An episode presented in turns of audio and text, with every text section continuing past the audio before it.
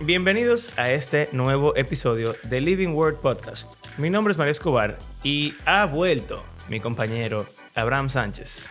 En el día de hoy estaremos respondiendo una pregunta que parece obvia, pero quizás no es tan obvia. ¿Puede Dios hacer el mal? Aquí vamos.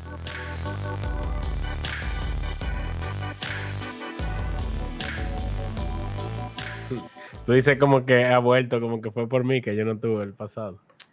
Eh, ok, vamos a ignorar eso. es verdad, el episodio pasado lo que pasó fue que el día de grabación real yo me desaparecí. Yo caí muerto, tendido, básicamente.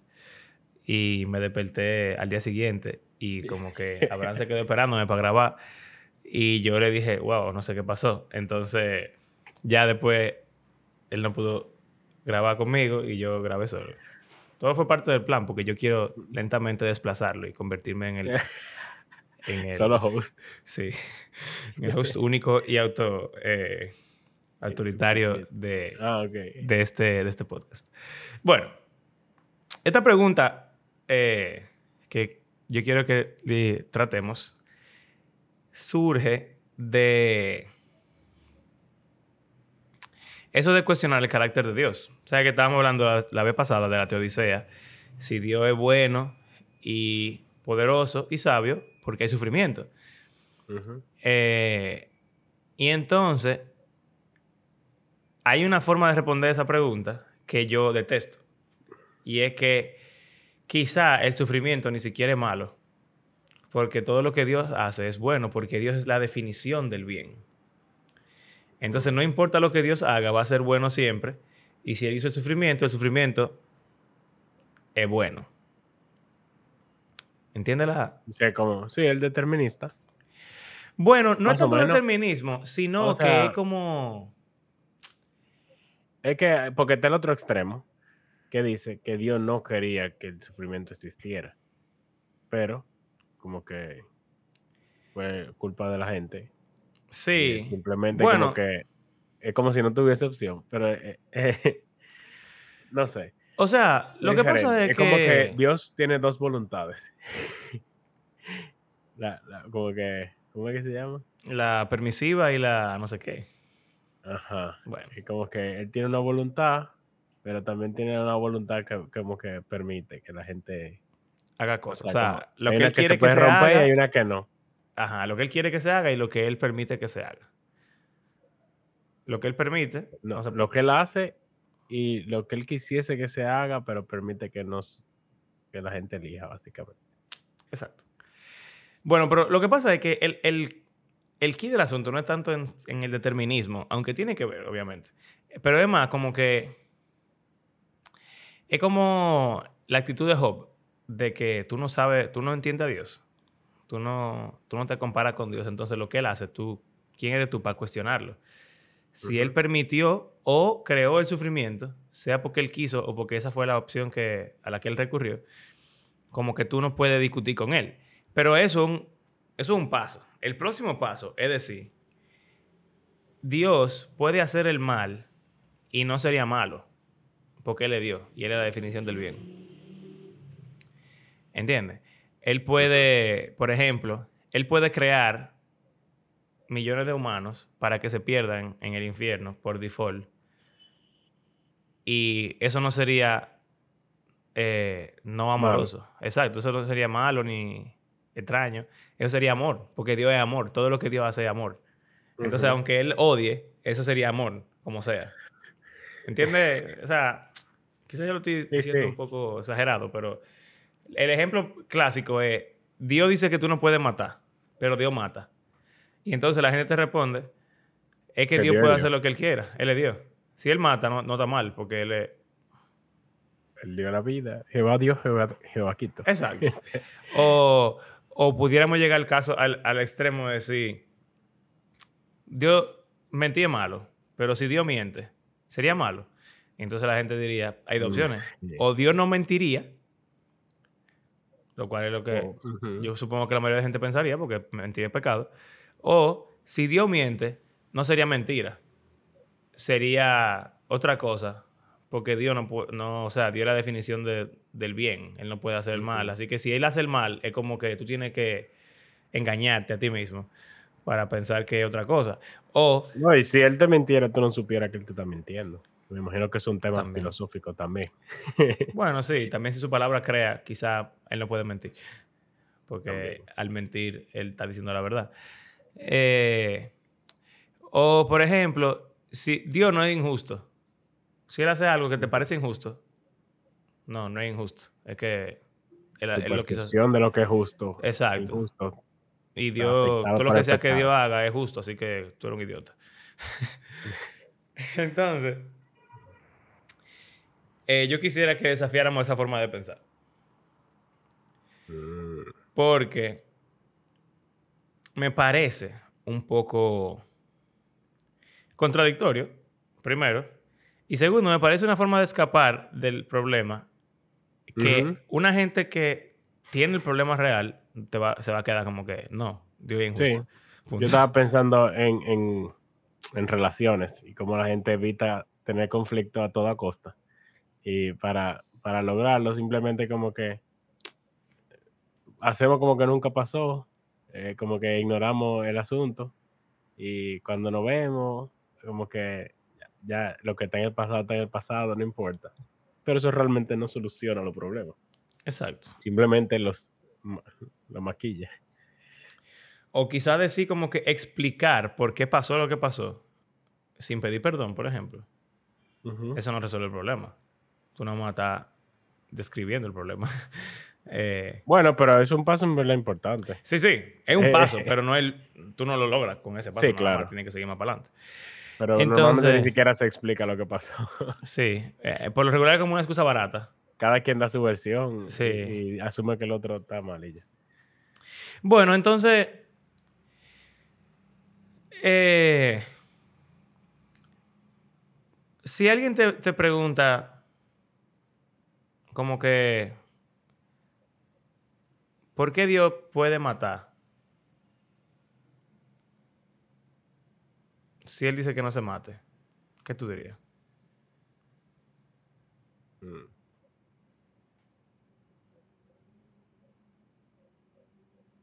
Y él mata a pila gente. Y él mata. O sea, en la Biblia él mata a mucha gente expli- con explicación.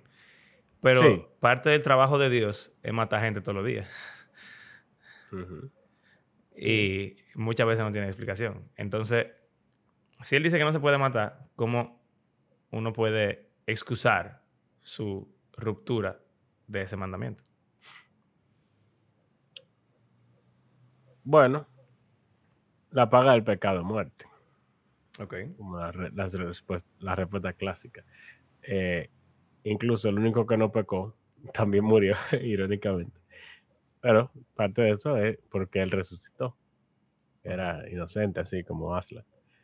Eh, es como viendo la expiación de, una- de un ángulo diferente. Eh, hay, y, y hay cosas diferentes. Porque hay veces como que Dios usa personas malas para llevar a cabo ese tipo de acciones.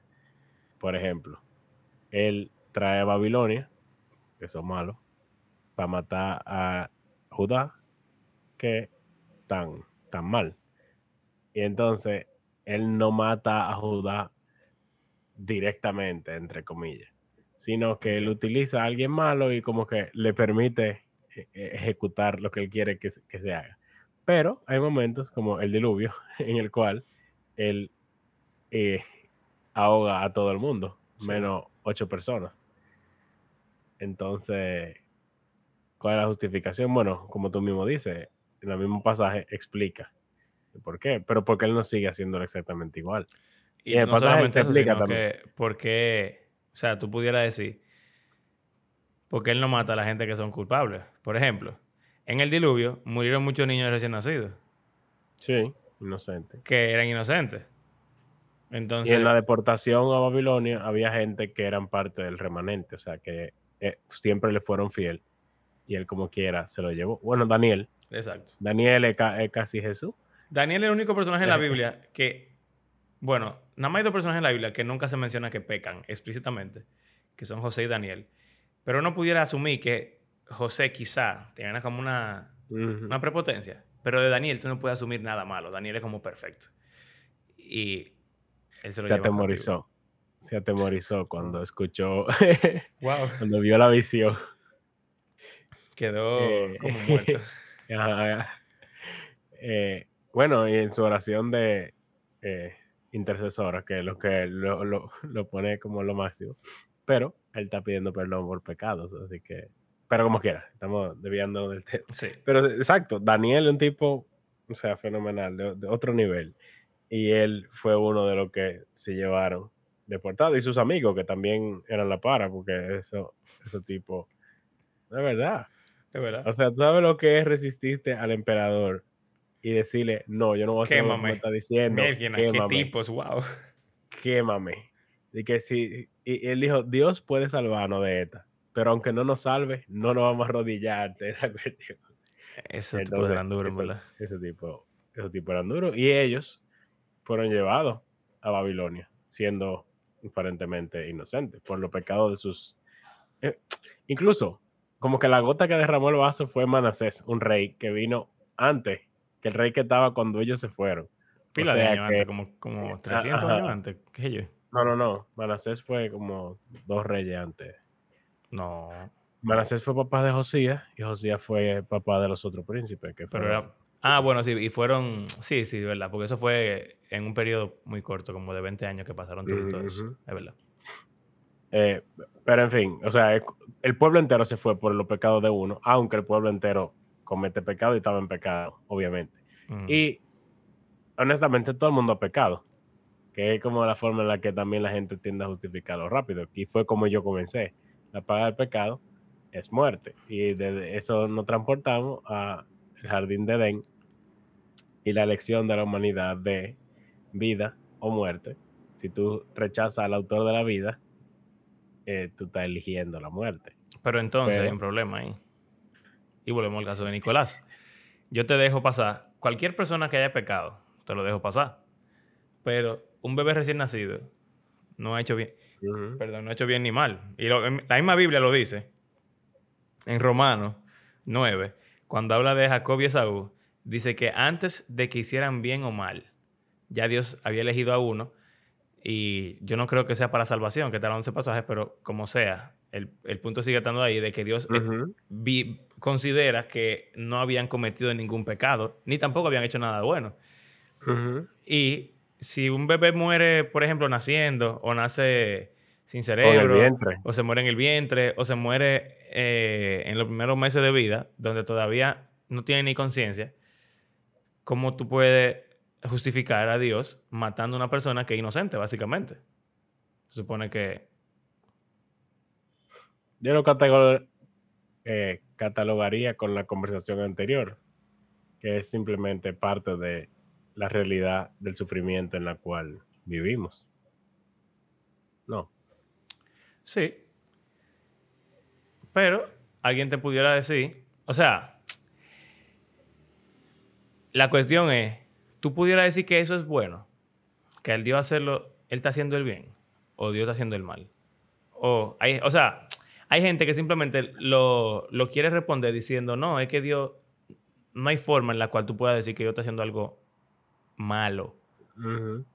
Y eso que Él está haciendo ahí, tú crees que es malo y si tú lo hicieras fuera malo, pero como Dios es Dios que lo está haciendo, no es malo. Sí, porque hay, está el hecho de, también de que mis motivaciones y lo que me mueve a mí no son, o sea, está manchado. Todo lo que yo hago, aún lo bueno, eh, un pasaje que dice como que un trapo de, un trapo de inmundicia, como que aun cuando yo creo que yo estoy haciendo algo bueno, y sí, uno hace cosas buenas, pero aún lo bueno que uno hace está manchado por esa naturaleza que nosotros tenemos, que eh, esa enfermedad, como dicen los ortodoxos, que todos padecemos, que afecta todo lo que hacemos. Entonces, eh, y como quiera, hemos hablado de que un humano puede matar sin pecar. Ahí vamos. ¿Tú ves? Y, o sea, eso yo le iba a mencionar, de que cuando hablamos de los diez mandamientos, hablamos de que no, o sea, no son completamente absolutos, sino que son Tienen relativos. excepciones. Exacto, son relativos. Exacto, ahí es que yo quería llegar. Porque si tú no llegas a ese punto y tú dices, todos los mandamientos son absolutos, entonces tú vas, a tener- tú vas a verte forzado a decir que Dios peca, porque Él mata, y, y matar es pecado, pero la Biblia dice que Él no peca. Entonces tú dices que Dios está fuera de las reglas, porque Él las Que hizo, puede, puede, puede ser. está bien, pero entonces es- ahí, Pero ahí es que está el Jesús- problema. Pero Jesús está dentro de las reglas, porque fue, o sea, Jesús Sí, como humano, aunque, o sea, vivió una vida Dentro de las reglas. más, de, más de 30 años dentro de las reglas. Pero aún más que eso. O sea, si, ¿cómo tú le dices a una persona que pone reglas y él mismo no la cumple? Hipócrita. Exacto. Entonces, si Dios se supone que quiere que la gente actúe de una forma, pero él tiene la libertad de actuar de la forma que se le pegue la gana, entonces Dios es un hipócrita. Así que yo diría que filosóficamente hablando y lógicamente hablando, Dios está eh, restringido por las mismas reglas morales que nosotros estamos restringidos. Porque Él creó las reglas basado en su carácter.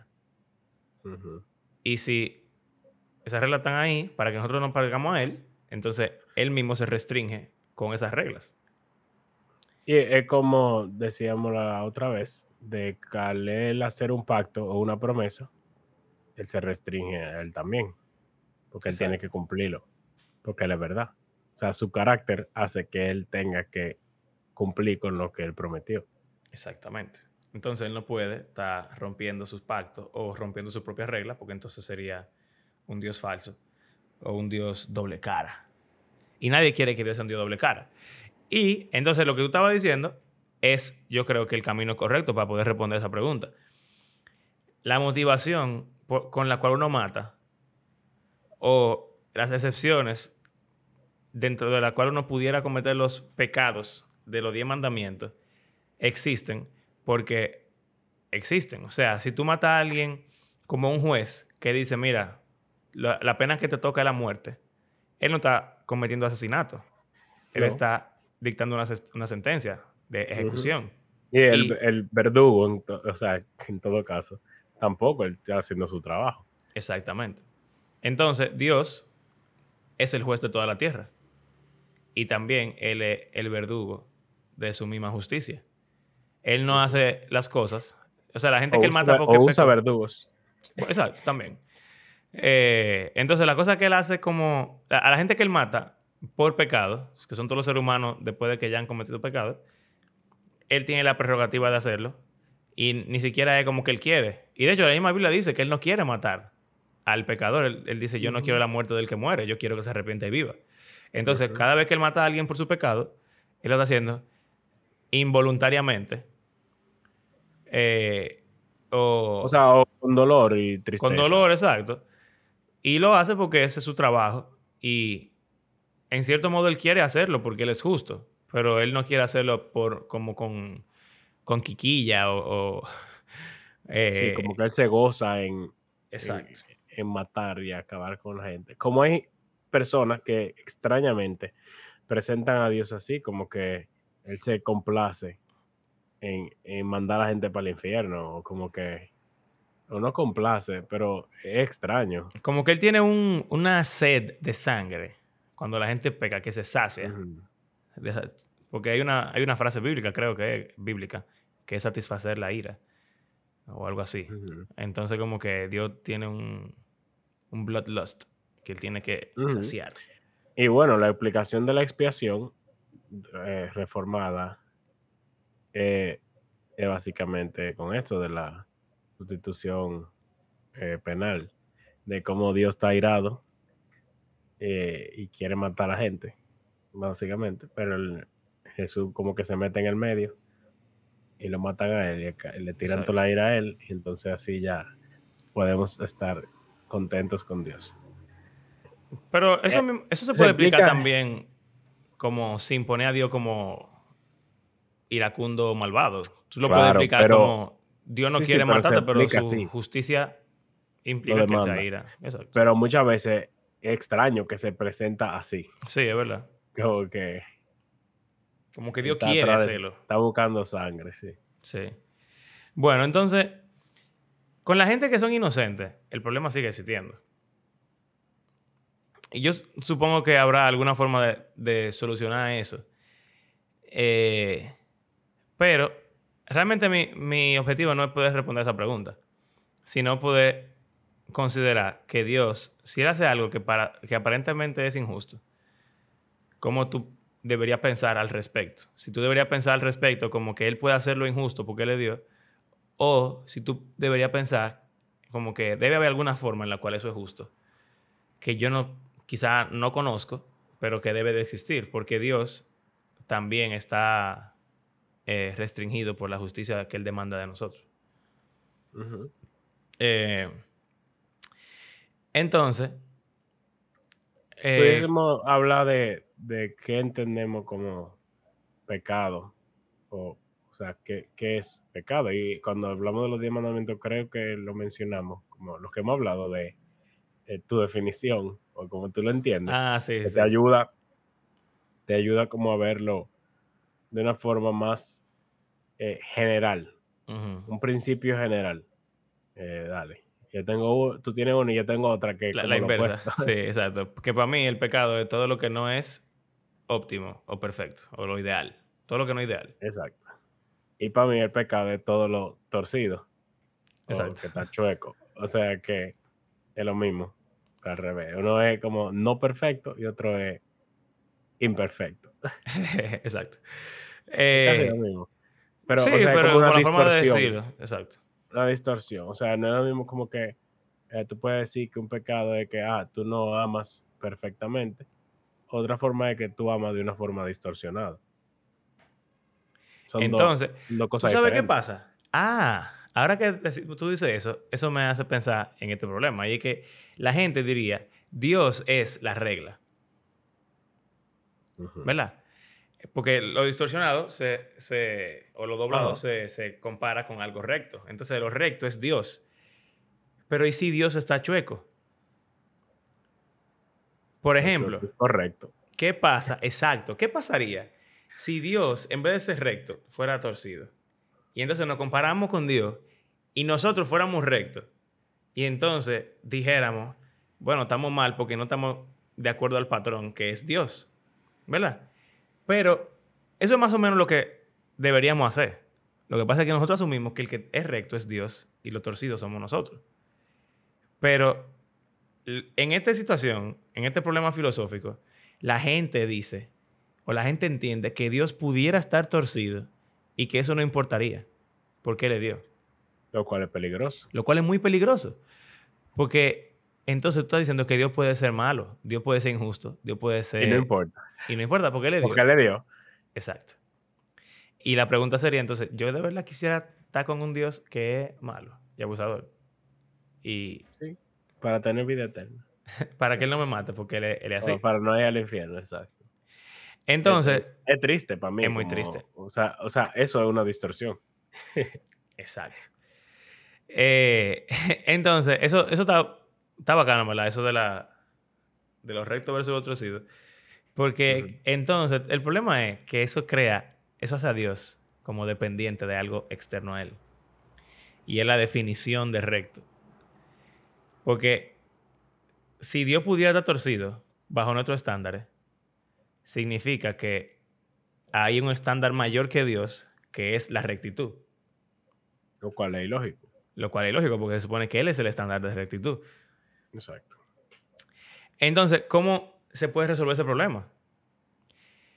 Se puede resolver si tú piensas que Dios es recto y que Él demanda rectitud suya y que Él demanda rectitud tuya y que tú eres la imagen de Dios. Entonces tú tienes un sentido inherente de rectitud. Que eso se mete con el problema de la depravación total. Porque la gente dice, por ejemplo, tú dirías, eh, no, mira, yo entiendo que Dios es injusto si Él eh, mata gente inocente. Entonces te dirían, tú no puedes juzgar a Dios, porque Dios es el juez. ¿Quién eres tú para juzgar a Dios? Tú eres más pequeño que Dios. Él es la línea recta, tú eres la línea torcida.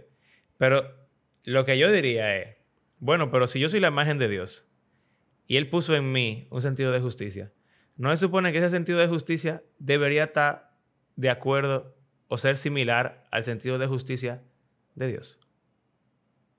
Sí, o sea, el hecho de que nosotros tengamos un sentido de justicia, eh, es eso que tú dices, ser imagen de Dios. Ahora también, nuestro sentido de justicia puede estar distorsionado. O podemos actuar que, lo, que eso de, de la, de lo no perfecto o lo, o lo chueco, de que tú puedes decir, ah, hay mucho crimen, me voy a volver un vigilante, me vuelvo Batman.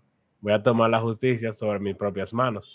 Y cuando, cuando niño o cuando más pequeño, yo me preguntaba, pero ¿cuál es el problema? ¿Por qué la policía siempre está buscando a Batman o a Spider-Man? Ellos son lo bueno. El problema es, ¿y si no lo fueran?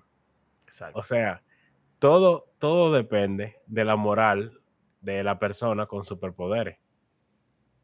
Lo que distingue al superhéroe del supervillano es su moral. Entonces, el problema de la policía con Batman, con Spider-Man, es que si Spider-Man entiende que algo malo es bueno y él actúa en base a ese criterio, ¿qué va a pasar? O también está el sistema de la justicia, está el sistema policial, porque él no deja que ellos hagan su trabajo. Y lo, y lo coge él como que ustedes no sirven, no son necesarios, yo me encargo. Entonces, de, de ese mismo modo, yo pudiese decir, ah, yo estoy viendo mucho crimen aquí en mi barrio, me voy a volver el superhéroe de, de mi calle. De mi calle. Voy a ponerme una, una máscara, voy a sacar mi metralleta y cuando vea atracadores y cosas, le voy a entrar. Eh, Tú sabes que eso, ahora que tú lo mencionas, eh, distingue. Los superhéroes, por lo regular, tienen el código de no matar. sí. Y esa Oh. es la, como que. Batman y Spider-Man eh, O sea, en particular. También Superman, Los por ejemplo. Eh, aunque hay Eh. veces que él se vuelve malo y. Sí, Él es el ejemplo perfecto de esto que tú estás diciendo. Exacto. Pero entonces están los otros vigilantes que son como antihéroes, como Punisher. Exacto. que, o Venom, por ejemplo, que a veces hacen cosas, tienen buenas intenciones, pero su moral es errónea. Entonces, yo creo que nosotros somos como esos antihéroes. Y Dios es como el héroe. Y el villano sería como el diablo. Como que nosotros tenemos un buen sentido de justicia, por lo regular, los seres humanos Sí. que viene de Dios, la imagen de Dios. El problema es que ese sentido de justicia nosotros lo, lo dañamos al actuar de formas incorrectas porque redefinimos el bien y el mal.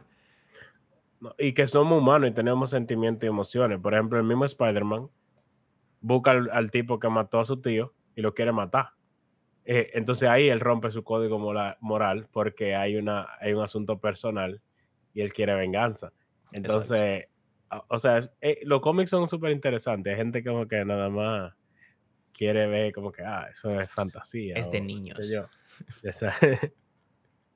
O como que hay mucha violencia y no sé qué, pero eh, toda, toda verdad es verdad de Dios. Amén.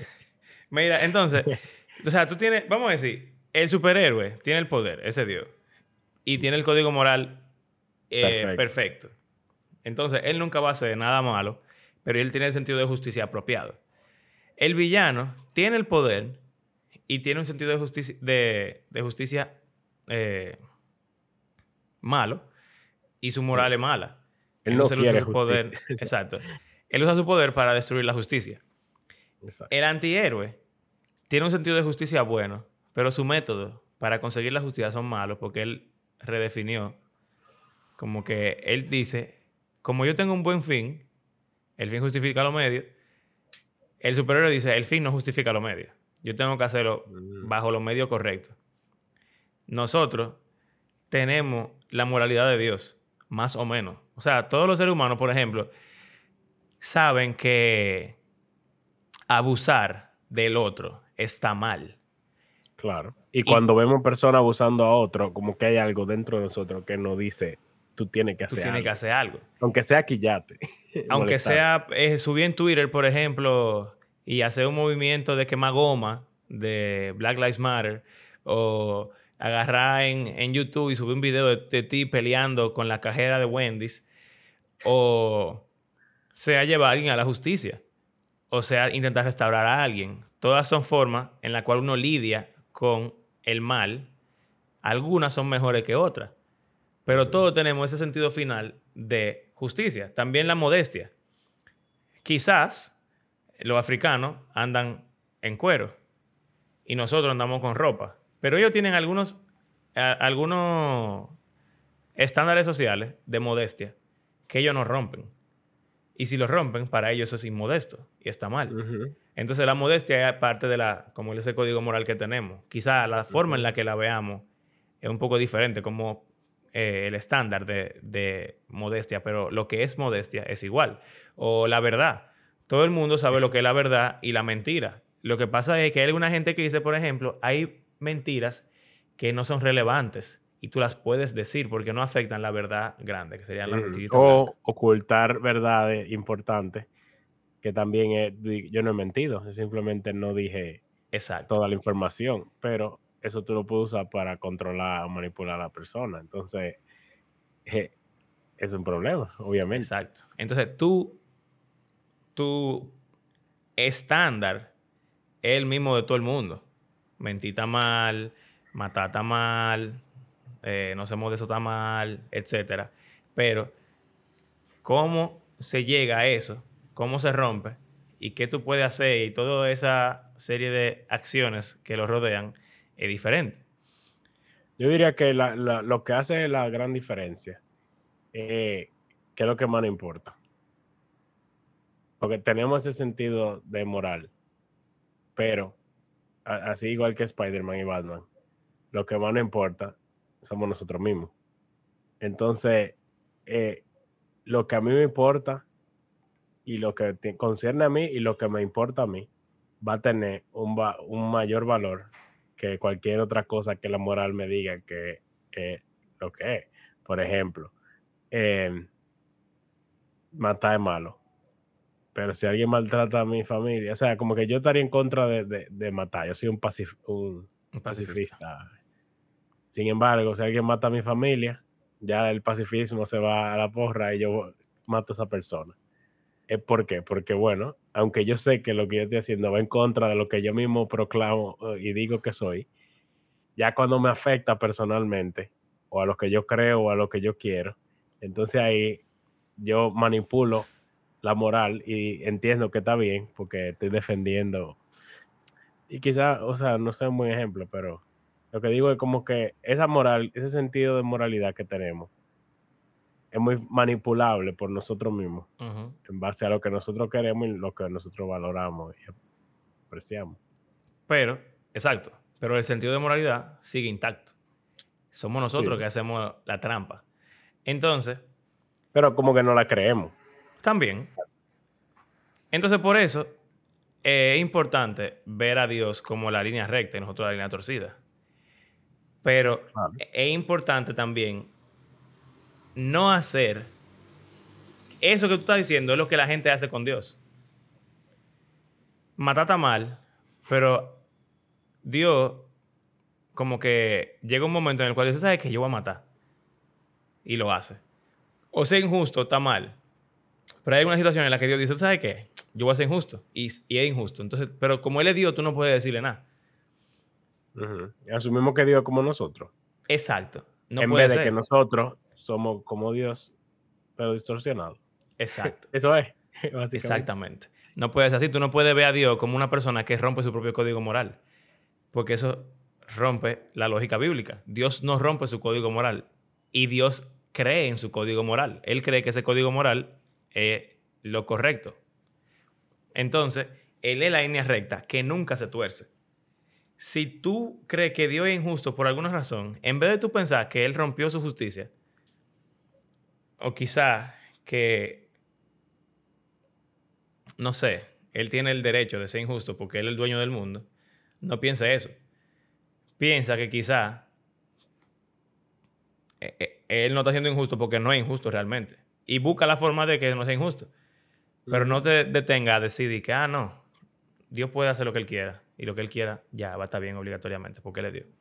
Y eso lleva a gente que no deja de creer que Dios es real y que existe y que interactuó con nosotros y que la Biblia es verdad.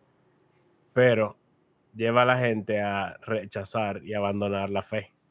Lo cual es, o sea, es algo que he visto en, muchos adolescentes, de que suceden cosas en su vida, normalmente sufrimiento, que es parte de, de la vida, y lo que ellos ven es como que ellos se ponen a orar a Dios para que le quite ese sufrimiento o las causas de ese sufrimiento. Y ellos ven que Dios no se lo quita, simplemente ellos siguen sufriendo. Dicen como que si Dios es indiferente, aparentemente, o sea, eso es, se hace la suposición de que, ah, yo no le importo a Dios, o Él es indiferente a mi oración, Él no me escucha, eh, yo no le importo eh, esta situación para Él, o, al contrario, Él quiere que yo esté sufriendo, Él quiere que, que esto me pase, y eh, o tú asumes que Dios no es completamente recto, y entonces te hace llegar a la conclusión de que yo no quiero servir a ese Dios imperfecto. Claro. Entonces, aunque él le cita, yo no voy a ser su súbdito. no, o sea, no me interesa nada que tenga que ver con él. Exacto. O sea, yo no quiero. Porque si Dios es malo, yo no quiero estar con él. ¿Para qué? Porque entonces se supone que Dios tiene que ser bueno para que yo lo quiera. A menos que yo esté dispuesto a eh, sacrificar o a comprometer mi moralidad mía solamente porque yo no quiero ir para el infierno. Por entonces Dios sería un manipulador. Y, literalmente escuchaba cosas así. Por ejemplo, hay uno que me decía, eh, que decía como que algo que lo hace no ser cristiano es saber que casi todo el mundo que ha existido en la, en la historia de la humanidad va a terminar en el infierno. Y entonces como que eso lo hace no querer estar en la eternidad con Dios. Porque Dios dejó que toda esa gente se fuera para el infierno. Es una distorsión. Pero también está la gente que dice, yo considero que Dios es un desgraciado, pero yo no quiero ir para el infierno, así que yo lo sigo porque no me quiero morir tampoco. Entonces, aunque yo no esté de acuerdo con lo que él es, su persona y su forma y lo que sea, lo que él representa, pero yo voy a someterme a lo que él dice, porque, exacto, yo voy a hacer, es lo que me conviene. Tú sabes que pensando en eso, ya para terminar, porque ya yo creo que lo logramos, pero eso me hace pensar en el debate del determinismo versus el no determinismo, o sea, la libertad. Porque es que yo pienso, yo en lo personal, quizá hay otra forma de verlo, y yo no lo veo así, pero si Dios determina todo, Él es medio malo. Pero como él es Dios y él determina todo, yo puedo o seguir el juego para que me vaya bien, o, o bueno, ni siquiera puedo hacerlo porque yo estoy determinado, pero yo puedo sentir que lo estoy haciendo. Eh, pero porque, para que me vaya bien. Mientras que si hay libertad, entonces hay cosas que se escapan del control de Dios y Él puede seguir siendo justo y bueno y, y podemos encontrar formas de explicar las cosas malas que suceden y la razón por la cual hay, la mayoría de la gente va, a perderse en vez de hacer salvo, si Dios determina simplemente que la mayoría de la gente se perdiera, es difícil para mí pensar cómo Dios puede ser bueno. Porque él pudo haber simplemente no creado a esa gente o... Tú sabes, hay como... En Romanos Pablo habla un poco de eso. Aunque como... Claro, lo que pasa es que ese pasaje hay que estudiarlo, sentarse a leerlo full en contexto. Pero sí, dice, por ejemplo, quién tú eres para Dios. Ajá. ¿Qué, es el barro para decirle al alfarero qué haces tú? O sea, si él quiere hacer algo de una forma, él puede hacerlo, y si quiere hacer algo de otra forma, la puede hacer. Pero Pablo, yo creo que si, si uno no malo cita y ya, uno no está haciéndole justicia a lo que Pablo está diciendo. No, claro, y el argumento que él está llevando en el libro. Exacto. Entonces, y uno pudiera hacer pasajes para caer en lo mismo que estamos como criticando. Y es decir, como yo te creo, él tiene el derecho a hacer contigo lo que él quiera. Y es verdad, él tiene el derecho, pero el, derecho de hacer algo no, te, no significa que no sea bueno o malo.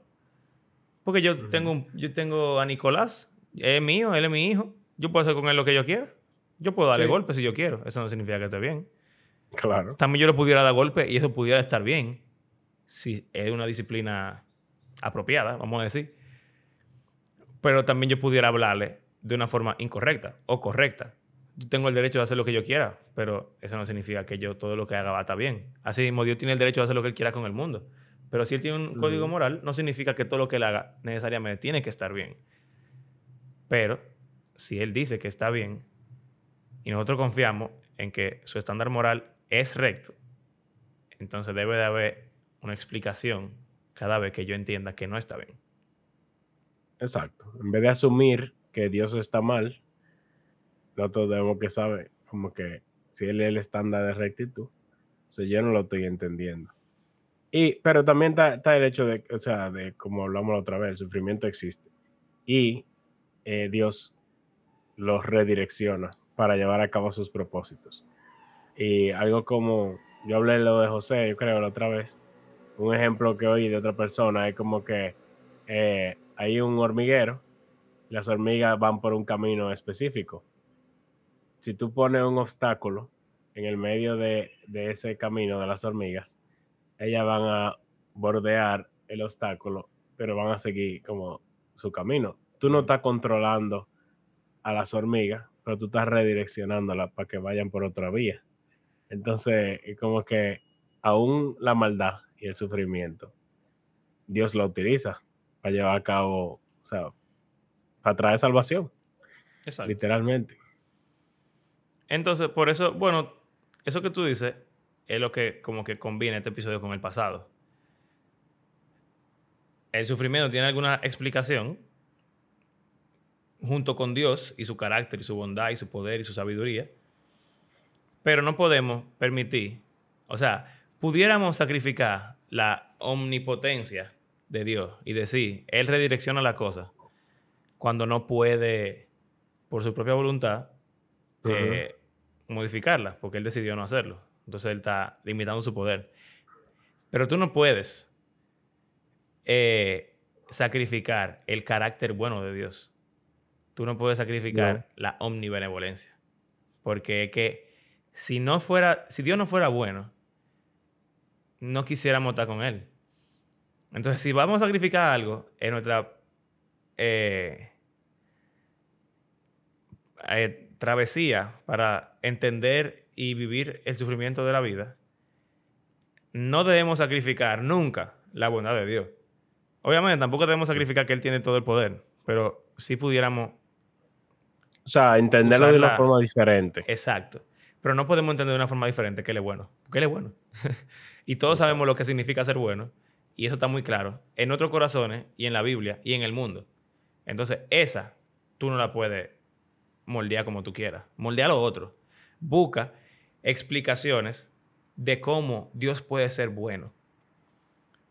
Pero no busque, no, no te quedes simplemente diciendo, ah, bueno, eso fue lo, Él él es- él es así, Él es Dios. No, di, Dios es bueno. Vamos a, a mover todo esto en mi mente para ver cómo Él sigue siendo bueno. Y si la, la respuesta de la ecuación te da Dios no es bueno, tu matemática está mala, y vuelve a, a hacer los cálculos hasta que tú llegues a la conclusión, Dios es bueno. Porque si no, tú no estás hablando de Dios de la Biblia. Porque Dios de la Biblia es bueno. Exacto. Ujú. Ese es básicamente... O sea, que en contraste con el anterior, en el cual básicamente dijimos que él no es omnipotente de la forma en que tendemos a imaginarnos, aquí es lo contrario, de que él sí es benevolente, aún más allá de lo que a veces pudiésemos pensar Exactamente. equivocadamente. Quizás Él no es tan poderoso como tú crees que Él es. Pero Él es bueno. Tanto como tú crees Más bueno. o más bueno de lo que tú crees. Y eso no se debe sacrificar. Me gustó esa conclusión. verdad.